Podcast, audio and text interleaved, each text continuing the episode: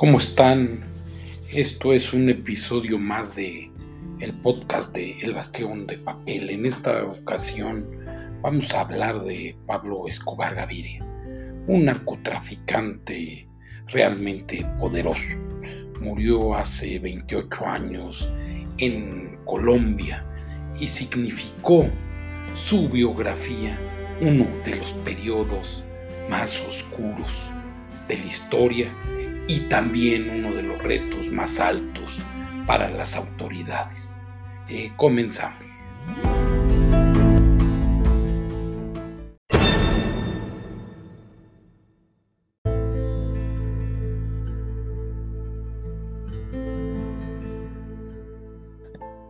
En el piso 28 de la resistencia Torquemada, en Bogotá, oficiales del Comando Especial Conjunto seguían los pasos de Pablo Escobar Gaviria.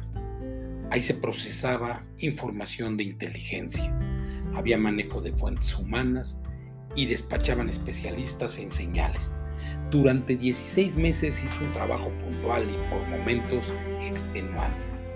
En Medellín, en la escuela Carlos Orlín, se instaló un equipo de identificación y localización de señales noviembre de 1993 en el piso 27 justamente de este edificio Torquemada se instaló la familia Escobar luego de su infructuoso intento de exilio en Alemania. Los teléfonos del departamento estaban intervenidos. El 2 de diciembre de aquel año, Pablo Escobar habló en varias ocasiones con su mujer y con su hijo. Escobar rompió una regla que lo había acompañado a lo largo de su carrera delictiva, la brevedad en las comunicaciones. Papá, no llames, que te van a matar, le pidió su hijo Juan Pablo mientras revisaba un cuestionario para la revista Semana. Antes le había dicho a su esposa, estate tranquila mi amor, que yo no tengo otro incentivo en la vida que luchar por ustedes. Yo estoy metido en una cueva Estoy muy, muy seguro. Ya salimos de la parte difícil, dijo el narcotraficante.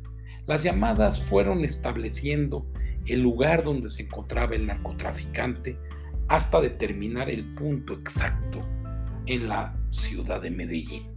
El bloque de búsqueda procedió al aseguramiento del narcotraficante más poderoso de la historia, quien solo se encontraba en compañía de su guardaespaldas Limón. Escobar, al verse cercado, intentó huir por los tejados y, y ahí recibió varios impactos de bala. ¿Quién dio el tiro de muerte? A decir del general Oscar Naranjo, que en aquella época tenía la responsabilidad de la inteligencia del operativo, ha señalado que fue un miembro de la policía y que para protegerlo solo se le conoce como sangre eyuca. En los hechos también participó el mayor Hugo Aguilar inclusive existe una foto con el cadáver que en su momento generó más de una polémica por lo que podía implicar y por los riesgos que sin duda podía desatar. En el libro del periodista Julio Sánchez Cristo, El cazador de la mafia, que es una larga entrevista con el general Naranjo, quien por cierto fue es uno de los policías más relevantes de la historia de Colombia, se puntualiza muy bien este aspecto de aquel día tan importante, pero a la vez complejo para las fuerzas de seguridad colombianas.